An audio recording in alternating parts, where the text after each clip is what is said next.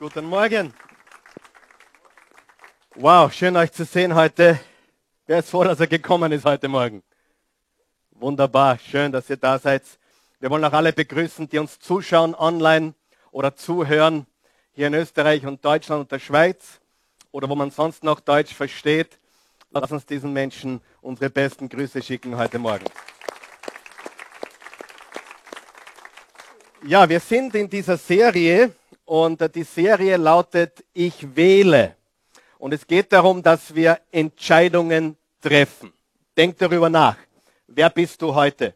Du bist unterm Strich zu einem großen Teil der Mensch, zu dem du dich entschieden hast zu sein. Wer glaubt, dass die Entscheidungen, die du getroffen hast, dazu geführt haben, wer du heute bist? Ja oder nein? Ja? Und die gute Nachricht ist, dass du neue Entscheidungen treffen kannst, dass du dich neu ausrichten kannst, dass du wählen kannst zwischen der einen Seite und der anderen Seite. Heute lautet der Titel, ich wähle Disziplin über Reue. Vor zwei Wochen Bestimmung über Beliebtheit, ganz eine wichtige Entscheidung, dass du Bestimmung wählst, Gottes Plan für dein Leben, nicht ob du beliebt bist, ob dich Menschen bestätigen, was Menschen über dich denken, so wie der Rest der Welt das tut, sondern dass du ganz klar die Wahl triffst, ich möchte Gottes Bestimmung folgen für mein Leben. Und letzten Sonntag Hingabe über Kontrolle und heute Disziplin über Bereuen. Als ich vor 26 Jahren am Bible College gewesen bin, als ich das theologische Seminar besucht habe, haben wir gelernt in einer Klasse, die hat Communication gelautet, Kommunikation. Da haben wir gelernt, wie man predigt. Und ich muss ganz ehrlich zugeben, ich habe mich an fast nichts gehalten. Ganz ehrlich. Und ich werde auch heute etwas komplett über den Haufen werfen, was unser Professor uns gelehrt hat. Unser Professor hat uns gelehrt, beginne deine Botschaft, beginnt eure Botschaft immer mit einer positiven Note, mit was Interessantem, mit etwas Positivem. Und ich bin immer schon ein Rebell gewesen und ich werde heute das über den Haufen werfen und ich werde mit etwas ganz Negativem beginnen. Bist du bereit? Ist das okay für euch? So, hier ist das ganz Negative in diesem Leben, hast du die Ohren gespitzt? In diesem Leben wirst du Schmerz erfahren. In diesem Leben wirst du Leid erfahren. In diesem Leben wirst du Schwieriges erfahren. Willkommen zur Oase Church, wo wir dich jede Woche aufs Neue ermutigen. In diesem Leben wirst du Leid, Schmerz und Schwieriges erfahren. Wenn du das noch nicht grundlegend verstanden hast, dann tust du mir sehr, sehr leid. Weil du gehörst zu den Menschen, die ständig enttäuscht werden, die ständig am Boden sind, weil sie nicht verstanden haben. In diesem Leben kann man sich nicht immer aussuchen, welche Karten einem gedealt werden. Aber man kann sich aussuchen, wie man mit diesen Karten spielt. Richtig? Das ist ganz, ganz wichtig. Das Samenbeet aller Depressionen sind unrealistische Erwartungen. Ein Mensch, der glaubt, alles ist happy und alles wird immer happy sein, wird zwangsläufig schwerste Depressionen haben. Ja oder nein? Hundertprozentig. Bin ich ein positiver Mann? Jeder, der mich kennt, weiß, ich bin positiv. Äh, jeder weiß, dass ich viel durchgemacht habe und einen positiven Ausblick habe. Jeder weiß, dass ich nach oben blicke und nach vorne blicke. Aber ich weiß auch, dass das Leben uns Schwierigkeiten, Schmerz und Leid bringt. Aber hier ist die gute Nachricht. Wir können gewisse Schmerzen verhindern. Ja oder nein? Natürlich, wir können gewisse Dinge verhindern. Wir brauchen nicht alles erfahren, richtig? Wir brauchen nicht alle negativen Erlebnisse erleben. Aber Jesus sagte im Johannesevangelium 16, Vers 33, in dieser Welt werdet ihr Schweres erleiden. Aber seid getrost, ich habe die Welt überwunden. Sagen wir das gemeinsam. In dieser Welt werden wir Schweres erfahren. Aber Jesus sagt, seid getrost. Ich habe die Welt überwunden. Die Wahrheit ist, glücklich bedeutet, mitten im Leid Freude zu haben. Die Wahrheit ist, glücklich zu sein bedeutet, durch schwere Zeiten zu gehen, durch tiefe Täler zu gehen und festzuhalten an dem, was man glaubt und sich nicht unterkriegen lassen, sondern Gott vertraut. Und trotzdem haben wir Menschen die Möglichkeit, ob wir gewisse Schmerzen verhindern oder nicht. Und darüber möchte ich heute mit euch reden. Es gibt den Schmerz der Disziplin und es gibt den Schmerz der Reue. Ist es schmerzhaft, sich zu disziplinieren? Ja oder nein? Ja. Aber was ist schmerzhafter? Die Disziplin von jetzt oder die Reue von morgen? Ich bin entschlossen. Ich will mein Leben mit 95 nicht bereuen. Ich will zurückblicken auf ein Leben, äh, wo ich Fehler gemacht habe, wo ich äh, probiert habe, wo ich riskiert habe. Aber ich will auf ein Leben zurückblicken, wo ich die Dinge auch in Ordnung gebracht habe und die richtigen Entscheidungen getroffen habe zur richtigen Zeit. Pass gut auf. Wir können uns für den Schmerz der Disziplin entscheiden jetzt. Oder wir entscheiden uns für den großen Schmerz der Reue später. Mein erster Mentor war Sieg Segler, der hat gesagt, du bezahlst im Leben immer einen Preis. Entweder den Preis der Disziplin oder den Preis der Reue. Du zahlst den Preis der Disziplin jetzt und oder du zahlst den Preis der Reue später. Der Preis der Disziplin wiegt wenige Gramm, der Preis der Reue ist tonnenschwer. Red einmal mit irgendeinem alten Menschen, der kurz vorm Sterben ist, der voll mit Reue ist. Das ist unerträglich. Ich habe viele Menschen beerdigt. Ich habe hunderte Beerdigungen gemacht. Manche waren sehr, sehr positiv. Bei manchen war sogar Freude da. Bei manchen war Singen und Zelebrieren und Jubeln und Heiterkeit. Und bei manchen habe ich was erlebt, das hat mich zutiefst getroffen. Da waren neun Leute da und selbst die neun Leute wurden gezwungen zu kommen. Das Leben war völlig ruiniert, völlig verhaut, nur Reue. Das wollen wir nicht, oder? Und hier ist die gute Nachricht, die ich heute vermitteln möchte. Und eigentlich habe ich schon alles gesagt, wir könnten schon nach Hause gehen. Aber die gute Nachricht ist, wir können zwischen dem Preis der Disziplin und dem Preis der Reue entscheiden. Beides ist mit Schmerzen verbunden. Beides. Für die Kinder vielleicht ein Beispiel, was die Kinder verstehen. Entweder du zahlst den Preis des Gehorsams oder du zahlst später den Preis der Konsequenzen.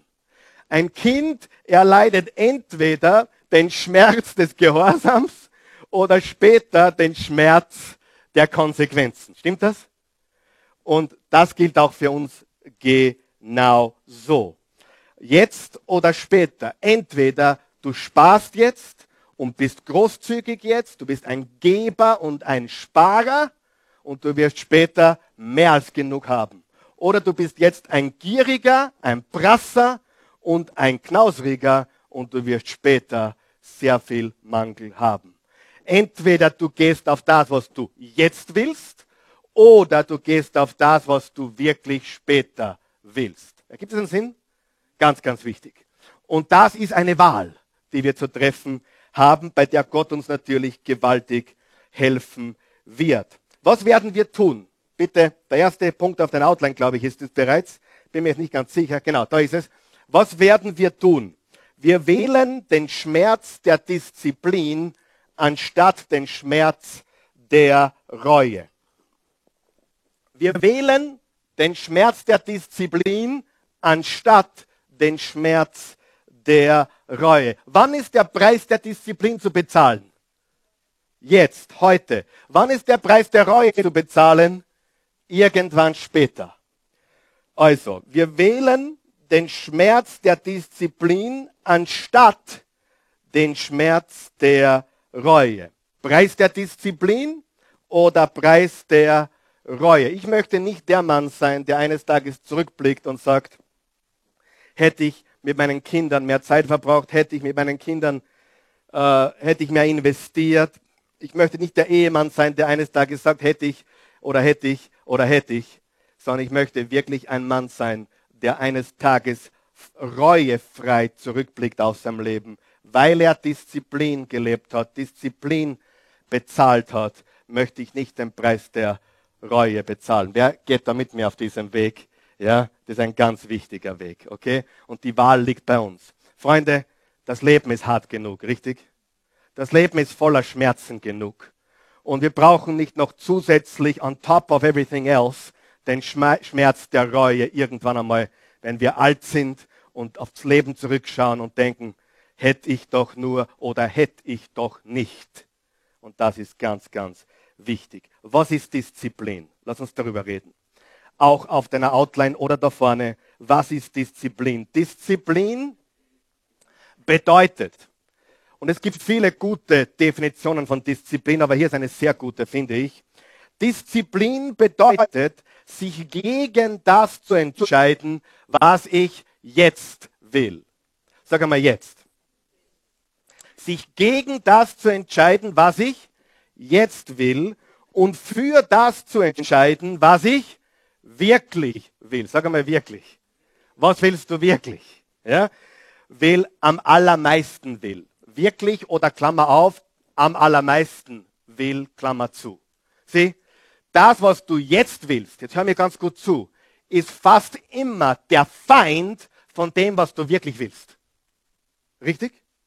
Das ist jetzt über die Köpfe gesegelt, glaube ich, ein bisschen. Aber das, was du jetzt willst, ist fast immer der Feind von dem, was du wirklich willst. Abkürzungen sind meist der Feind von dem, was du wirklich willst. Dich jetzt zu befriedigen, ist fast immer der Feind von dem, was du wirklich willst. Richtig? Ich gebe euch ein Beispiel. Die meisten Menschen sehnen sich nach einer innigen, intimen Liebesbeziehung fürs ganze Leben. Acht von zehn Menschen wollen das, sagen sie sogar. Acht von zehn Menschen wünschen sich die Beziehung for life. Aber was machen sie? Sie gehen auf die Abkürzungen. Sie glauben, dass Quick Sex oder Quick Love das ersetzt. Und heute kannst du dir Liebe kaufen wie eine Leberkässemmel im Merkur drüben. Und das ist der größte Feind von dem, was du wirklich willst. Ja oder nein? Sieh, ganz wichtig, entweder jetzt oder später. Zahlen tust du ganz sicher. Du zahlst entweder jetzt den Preis der Disziplin oder später einen tonnenschweren Preis der Reue. Disziplin bedeutet, sich gegen das zu entscheiden, was ich jetzt will und für das zu entscheiden, was ich wirklich will. Ist jeder mit mir heute noch? Versteht? Ganz wichtig. Das ist so wichtig, das ist mir so nah am Herzen. Das ist ganz, ganz wichtig. Und heute schauen wir uns eine Passage an aus dem Neuen Testament das sechste Buch im Neuen Testament, der Römerbrief, Römer Kapitel 7. Und Römer wurde von Paulus geschrieben. Und Paulus war, wenn es irgendeinen Superchristen gegeben hat, Paulus war der Superchrist. Der hat den auferstandenen Christus gesehen. Er ist ihm erschienen. Er hat äh, die Hälfte des Neuen Testaments geschrieben. Gott hat ihn benutzt, die Briefe zu schreiben. Paulus war ein gewaltiger Nachfolger von Jesus. Wenn es irgendjemanden gegeben hat, der qualifiziert war, der es geschafft hat, dann war es Paulus. Und ich glaube, die Passage, die wir uns jetzt anschauen, wird dich genauso ermutigen wie mich. Ganz ehrlich, diese Passage ermutigt mich extrem. Lesen wir gemeinsam Römer 7 ab Vers 15. Und du musst sehen, es klingt fast verrückt, er klingt fast schizophren. Wer hat auch schon mal was getan, was er eigentlich nicht tun wollte? Ja, ich will die Torte nicht essen. Ich kann nicht glauben, dass ich die ganze gegessen habe. ich will kein Schnitzel essen. Oh, ich habe zwei gegessen. Wer macht auch manchmal Dinge, die er nicht tun will? Willkommen im Club. Und das Ermutigende ist, dass dem Paulus nicht anders gegangen ist. Wem ermutigt das auch? Der Überchrist hat gesagt, mein Gott, na, was bin ich für ein schizophrener Typ. Ich verstehe selbst nicht, warum ich so handle, wie ich handle. Denn ich tue nicht das, was ich tun will. Im Gegenteil, ich tue das, was ich verabscheue. Komisch, oder? Geht's dir auch einmal so? Vers 16. Wenn ich aber das, was ich tue, gar nicht tun will, dann gebe ich damit dem Gesetz recht und heiße es gut. Und das bedeutet, der, der handelt, bin nicht mehr ich, sondern die Sünde, die in mir wohnt. Ich weiß, ja, dass in mir, das heißt in meiner eigenen fleischlichen Natur nichts Gutes wohnt, obwohl es mir nicht am Wollen fehlt. Ah, bist nicht froh? Es fehlt mir nicht am Wollen. Bringe ich es nicht zustande, das Richtige zu tun. Ich weiß, es betrifft niemanden hier. Gott, wenn du mir noch einmal verzeihst, ich mach's nie wieder. Richtig? Was passiert am nächsten Tag? Was noch Schlimmeres. Wir haben alle gute Vorsätze. Am Wollen fehlt's mir nicht. Ich tue das Gute, das ich tun will. Ich tue nicht das Gute, das ich tun will oder gar nicht tun will. Dann handle nicht mehr ich selbst, sondern die Sünde, die in mir wohnt. Ich stelle also folgende Gesetzmäßigkeit bei mir fest. So sehr ich das Richtige tun will, was bei mir zustande kommt, ist das Böse. Zwar stimme ich meiner innersten Überzeugung nach dem Gesetz mit Freude zu, doch in meinem Handeln sehe ich ein anderes Gesetz am Werk. Es steht im Kampf mit dem Gesetz, dem ich innerlich zustimme und macht mich zu seinem Gefangenen. Darum stehe ich nun unter dem Gesetz der Sünde und mein Handeln wird von diesem Gesetz bestimmt. Ich unglückseliger Mensch. Mein ganzes Dasein ist dem Tod verfallen. Wird mich denn niemand aus diesem elenden Zustand befreien? Wenn er hier aufhören würde, wären wir die traurigsten Menschen auf der Welt. Aber Vers 25 sagt, doch. Und dafür danke ich Gott durch Jesus Christus, unseren Herrn. Wer ist die Antwort? Wer kann uns helfen? Wer kann uns helfen, uns zu verändern? Wer kann uns helfen, äh, zu überwinden? Jesus Christus, unser Herr. Die Antwort ist in Jesus Christus, meinem Herrn. Da liegt die Antwort, liebe Freunde. Weil alleine neigen wir zu schlechten Entscheidungen. Alleine neigen wir, dass wir das Falsche tun. Mit der Hilfe unseres Herrn können wir überwinden. Ich wollte das zeigen, damit du weißt, jeder geht durch das Gleiche. Ich muss euch etwas beichten. Bevor ich Pastor war, war ich auch einmal ein Mann. Ja, heute habe ich keine Versuchungen mehr. Ich schwebe durchs Leben. Wenn ich Auto fahre, das lenkt sich von selbst. Äh, aber ich war früher einmal ein echter Mann. Mit Versuchungen. Ihr glaubt es jetzt nicht wirklich, oder? Okay. Gut. Ich war ein echter Mann mit Versuchungen. Mehr, ich esse gerne. Oh, ich esse gerne. Wer isst auch gerne? Ich, ich nasche auch gerne. Ich tue gern Fernsehen und wenn Fußball dran ist am Samstag, ich ich tue mir sehr schwer, ja. Und es werde es nichts für möglich halten. Mir gefallen Frauen. Attraktive Frauen gefallen mir. Und ich habe neulich mit einem Freund von mir gesprochen, der heißt Edward John. Der sagte zu mir, sind wirklich alle Frauen attraktiv? Mir scheint es derzeit so.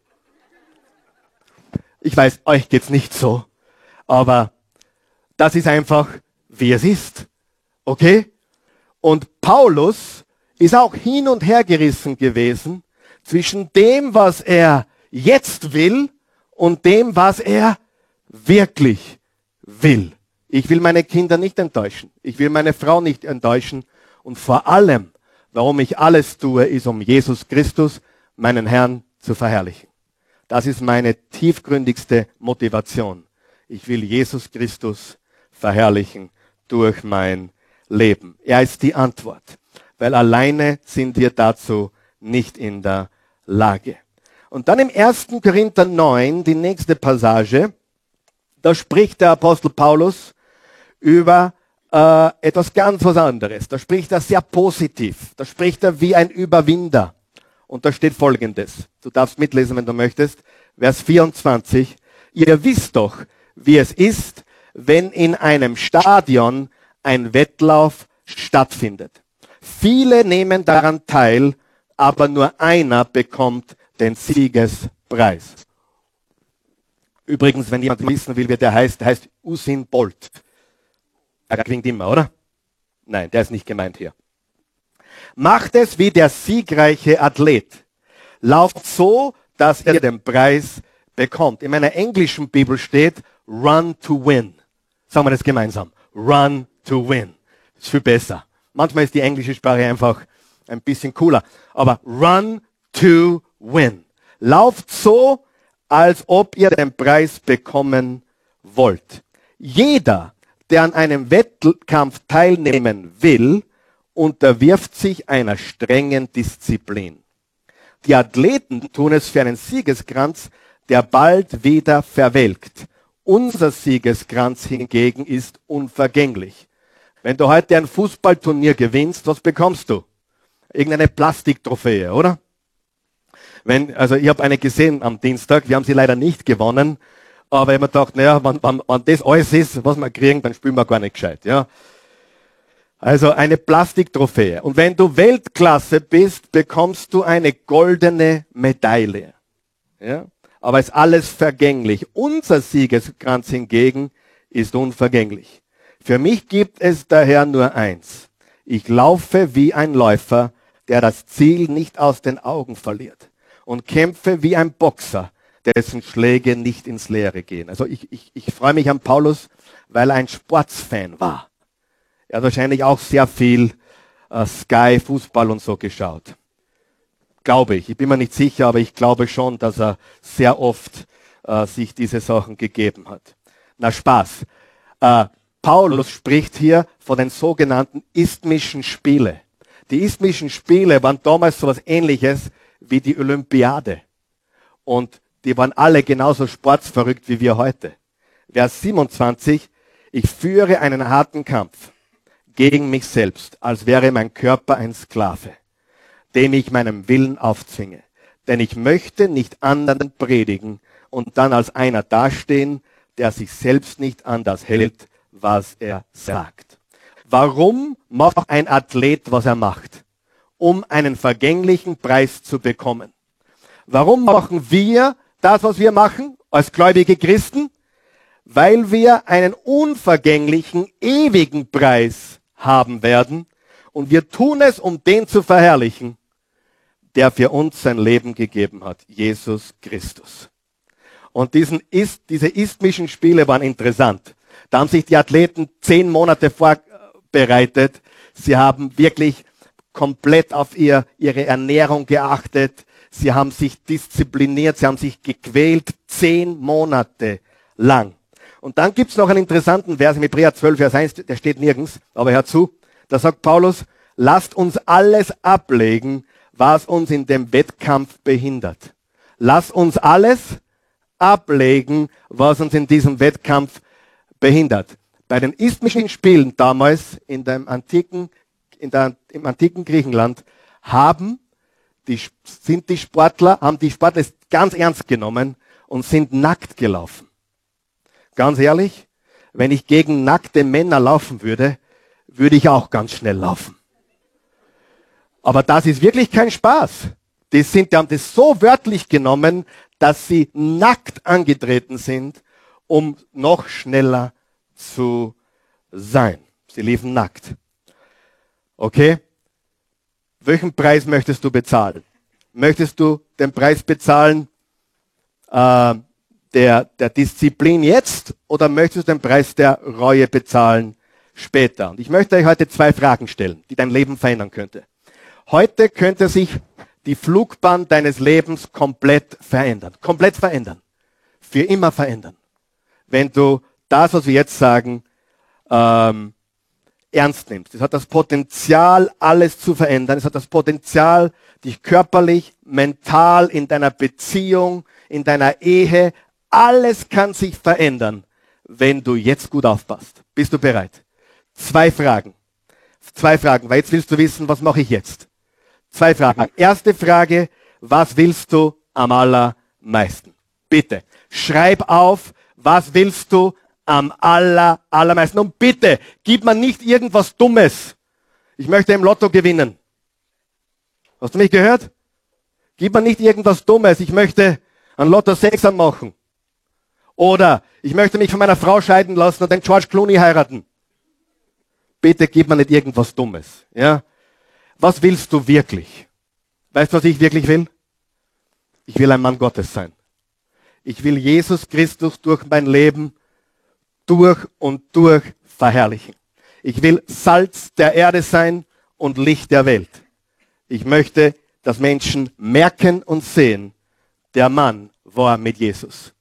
Der Mann hat mit Jesus Zeit verbracht. Was willst du wirklich? Wer will seine Bestimmung leben? Hm? Nicht? Wer will seine Bestimmung leben? Oder wer möchte jeden Tag süchtig sein? Oh, was denken die anderen über mich? Wie viele Likes habe ich auf Instagram? Wie viele Likes habe ich auf Facebook? Äh, wer möchte nach der Meinung oder Beliebtheit der Menschen leben? Hoffentlich nicht. Vielleicht willst du 20 Kilogramm abnehmen. Wenn du das willst, dann wirst du Schmerzen haben. Was musst du tun? Du musst wahrscheinlich weniger essen. Du musst das Richtige essen. Du musst Sport betreiben. Und dann kannst du das schaffen. Du musst deine Ernährung umstellen. Oder du sagst, ich will keine durchschnittliche Ehe mehr. Ich möchte eine außergewöhnliche Ehe. Was musst du dann tun? Dinge tun, die du früher getan hast. Dinge tun, die du getan hast, als du verliebt warst. Ganz einfach. Die Kontrolle abgeben. Eines der größten Probleme, die ich in Ehen sehe, ist, dass einer den anderen kontrollieren will. Das killt jede Intimität. Freiheit ist das, ist the name of the game. Freiheit und Vertrauen. Was passiert, wenn das Vertrauen gebrochen ist? Hm. Aber ich sehe es immer wieder, wo Frauen ihre Männer kontrollieren wollen. Oder die Männer ihre Frauen kontrollieren wollen. Und kein Wunder, dass die Intimität kaputt ist. Halleluja. Ich bin da, um euch zu ermutigen. Seid ihr noch wach? Mir ist heiß, mir ist auch heiß. Danke für die Hilfe. Puh, ihr seid heute nicht so gut drauf, gell? Ich, ich, kann auch, ich kann auch anders. Ich will eine großartige Ehe.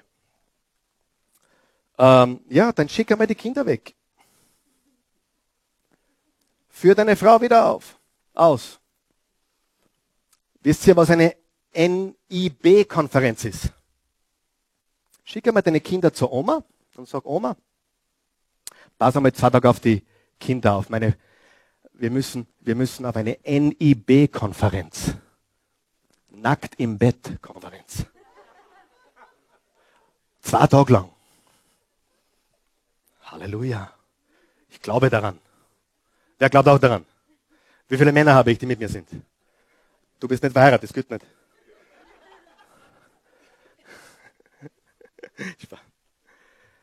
Eine NIB-Konferenz.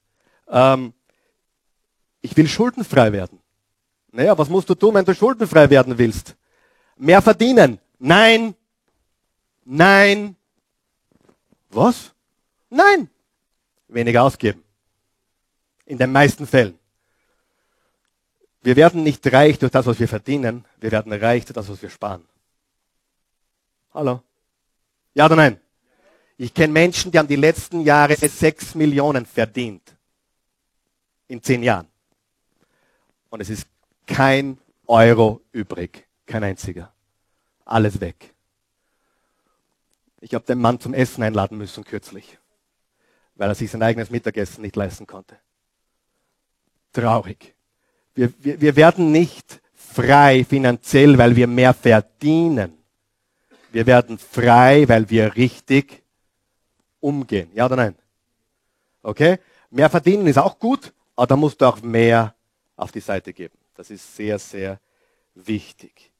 Du sagst, ja, das ist aber sehr schwer. Das ist so schwer alles. Wer von euch glaubt, dass das leichter ist, wie der Preis, den wir später zahlen, wenn wir alles bereuen? Ja, das musst du wissen. Lesen wir nochmal 1. Korinther 9, Vers 26 bis 27. Für mich gibt es daher nur eins. Ich laufe wie ein Läufer, der das Ziel nicht aus den Augen verliert und kämpfe wie ein Boxer, dessen Schläge nicht ins Leere gehen. Ich führe einen harten Kampf gegen mich selbst, als wäre mein Körper ein Sklave, dem ich meinen Willen aufzwinge. Denn ich möchte nicht anderen predigen und dann als einer dastehen, der sich selbst nicht an das hält, was er sagt. Eine andere Übersetzung sagt, jeder meiner Schritte ist voll mit Bestimmung. Ich habe Darf ich ganz offen mit euch sein? Noch einmal. Vor kurzem habe ich einen Vortrag gehalten und der kam dann, da habe ich auch über Disziplin gesprochen. Und da kam ein junger Mann zu mir, der sagte, Karl Michael, du hast das leicht. Du bist von Natur aus diszipliniert. Oh. Du bist von Natur aus diszipliniert. Wolltest die Wahrheit wissen? Ich bin von Natur aus extrem undiszipliniert. Wenn ich nach Hause komme und der Kühlschrank schreit mich an, oder der Fernseher schreibt mich an. Ich bin von Natur aus extrem undiszipliniert. Ich würde gerne mehr Schnitzel essen. Ich würde gerne mehr Sachertorten essen. Ich würde gerne noch mehr Fernsehen. Also manchmal ist es wirklich nicht leicht. Seid ihr jetzt schockiert? Nein. Oder? Nicht. Das ist ganz real. Ich bin nicht diszipliniert. Ich bin kein Übermensch. Ich bin genauso wie du, wie jeder hier der die Entscheidung treffen muss zwischen dem, was ich jetzt will und dem, was ich wirklich will. Ich esse gerne, ich schlafe gerne länger. Manchmal bleibe ich gern liegen.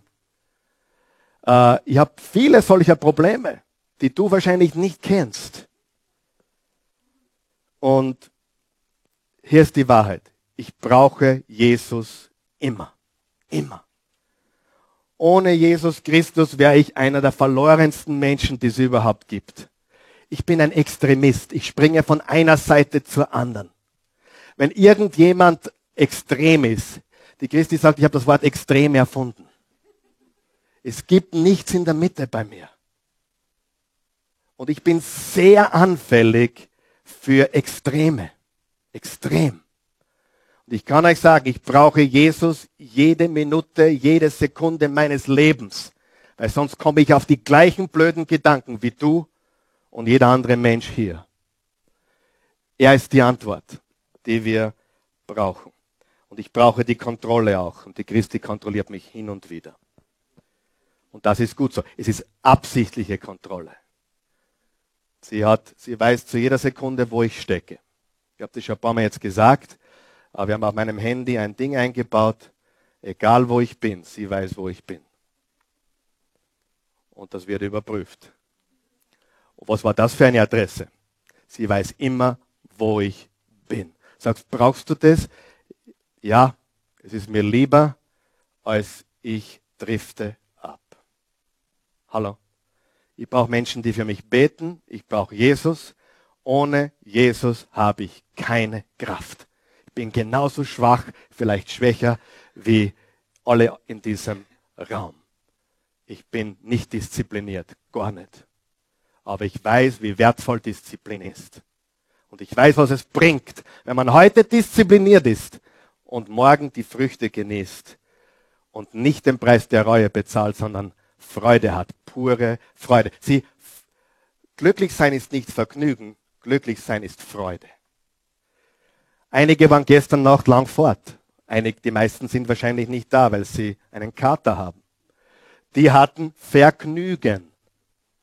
Aber will ich fortgehen und Vergnügen haben und am nächsten Tag elendig aufwachen? Oder will ich jetzt das Richtige tun und morgen die Ernte einbringen eines Lebens, das Gott gefällt? Ich möchte euch ein Beispiel geben. Hoffentlich gelingt es mir. Stell dir vor, stell dir vor, du willst einen schönen Rasen. Wer möchte einen schönen Rasen? Ja? Und vor deinem Haus ist ein schöner Rasen. Und du willst einen schönen Rasen. Und dein Auto ist geparkt auf der Straße, am, am Randstein.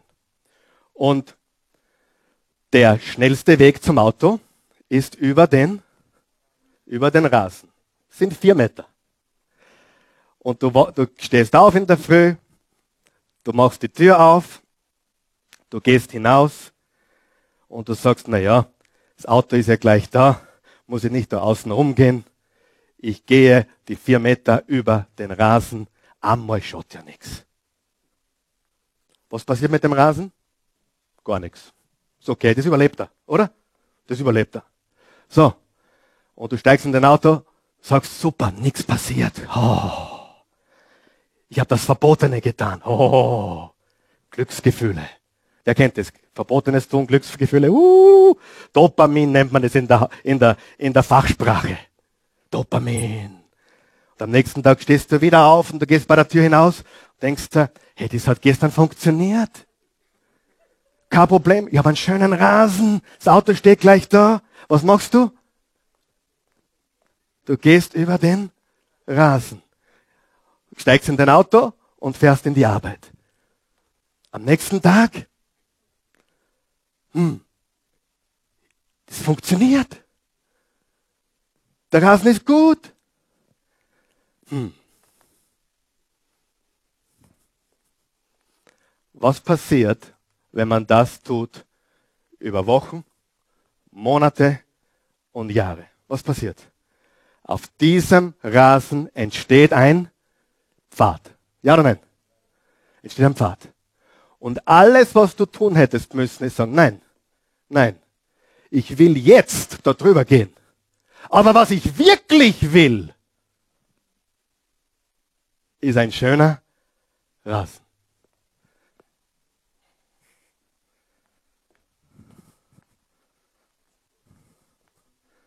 Ah.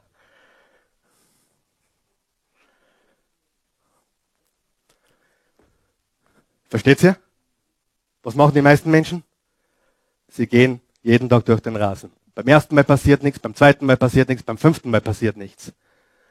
Aber irgendwann einmal ist da ein Pfad, der nicht zum Übersehen ist. Und die einzige Entscheidung, die du treffen musst, ist, sagen, jetzt möchte ich gerne über den Rasen laufen. Weil das fühlt sich so gut an, was Verbotenes zu tun. Aber was ich wirklich will, ist ein schöner Rasen.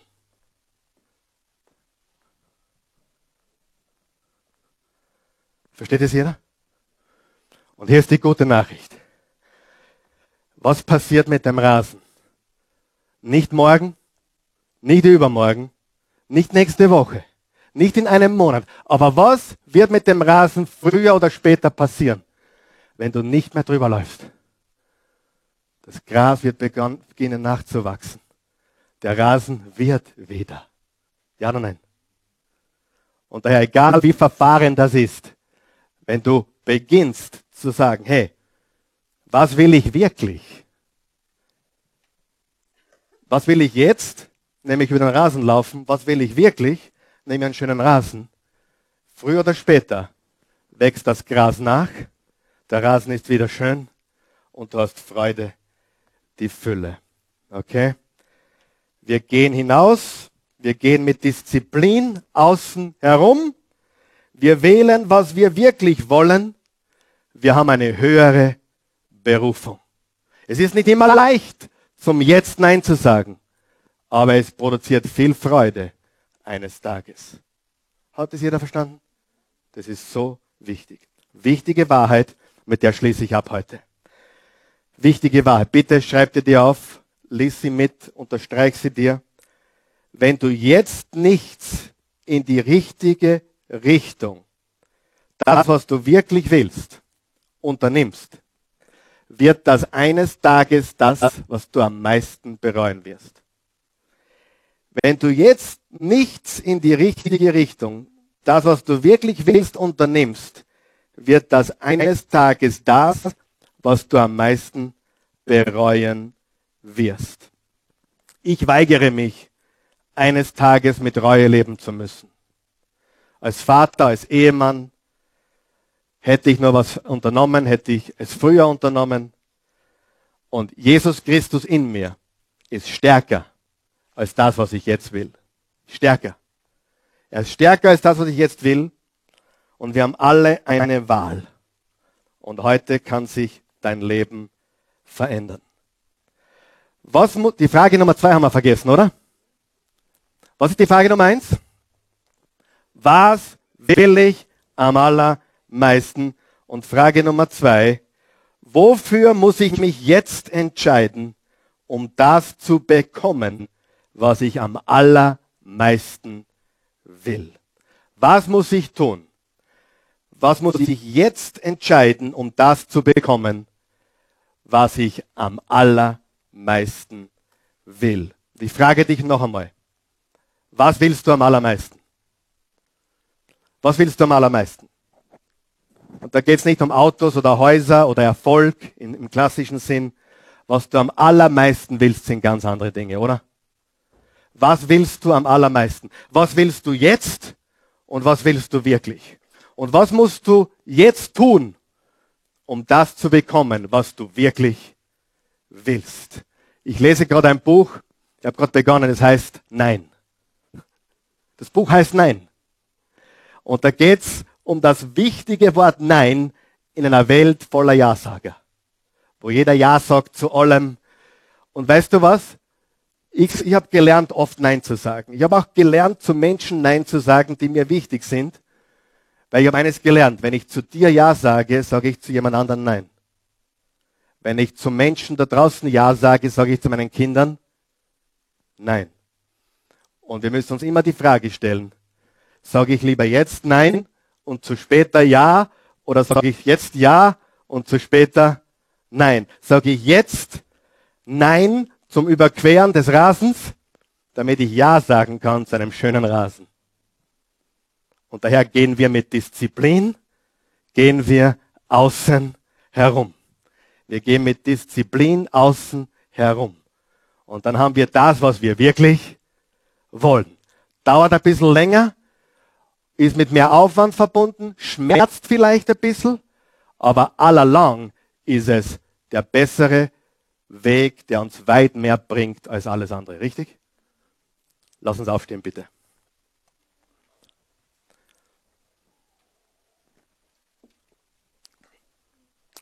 Guter Gott, wir danken dir für diesen Tag, den du uns geschenkt hast.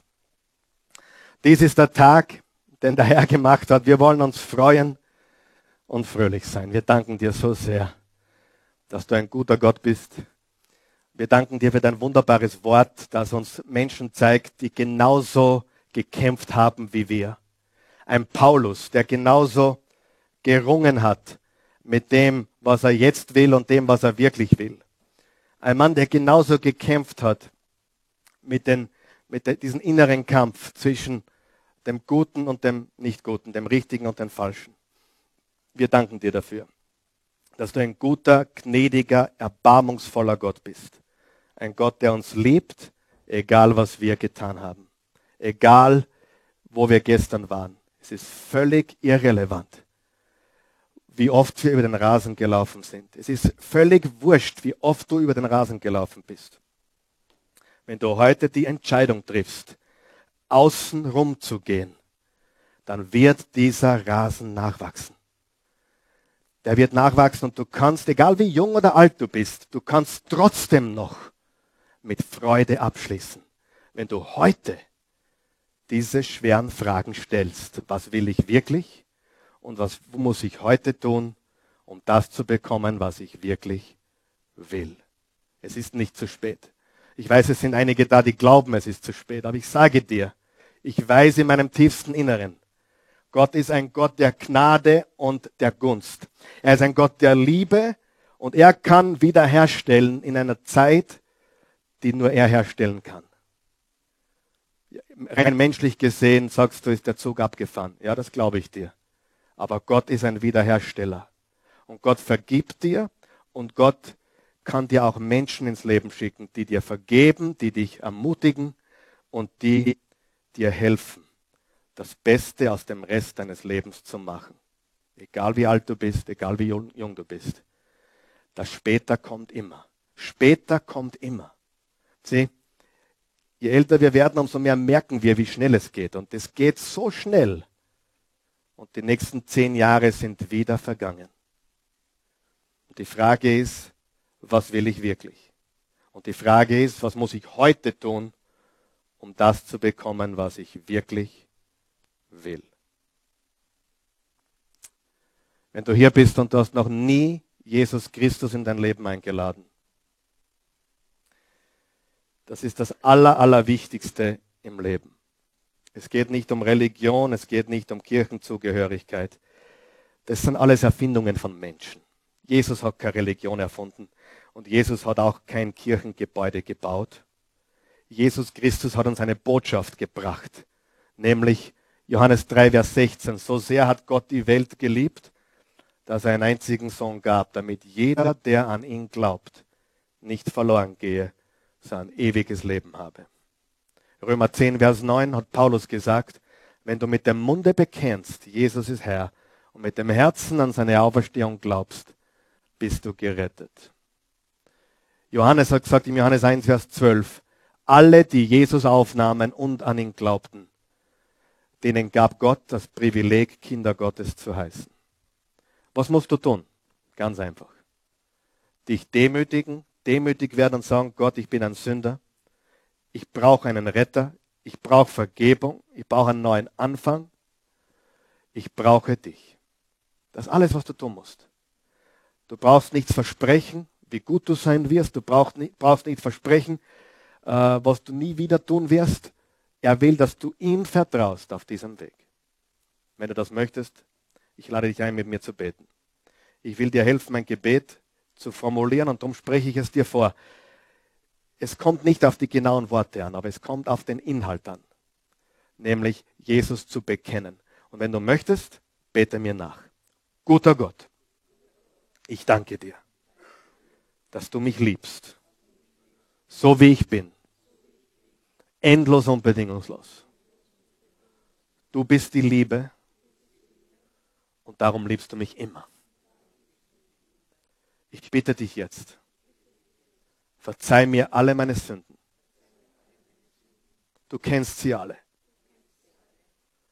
Ich möchte mich jetzt demütigen vor dir. Ich brauche dich. Ich bin nicht, gut, ich bin nicht genug. Aber du machst mich jetzt zu mehr als genug. Jesus Christus, sei mein Herr und Erlöser komm in mein Leben. Ich gebe dir mein Leben und ich nehme deins. Ich danke dir. Amen. Wenn du dieses Gebet, wenn du Jesus eingeladen hast in dein Leben, bist du ein Kind Gottes geworden. Die Bibel sagt im 2. Korinther 5, Vers 17, das Alte ist vergangen, Neues ist geworden. Ich kann mich noch genau erinnern, als ich diese Entscheidung getroffen habe. Es war im Sommer 1983. Wir waren gerade äh, eingeladen worden in einen katholischen, charismatisch-katholisch lebendigen Gottesdienst eines Pfarrers aus Rosenheim. Und der ist ein bisschen ausgebrochen aus den traditionellen Lagern und hat Gottesdienste angeboten und hat gepredigt, so dass ich damals als Zwölfjähriger verstanden habe. Ich habe verstanden, dass ich Jesus brauche. Der Gottesdienst war drei Stunden lang.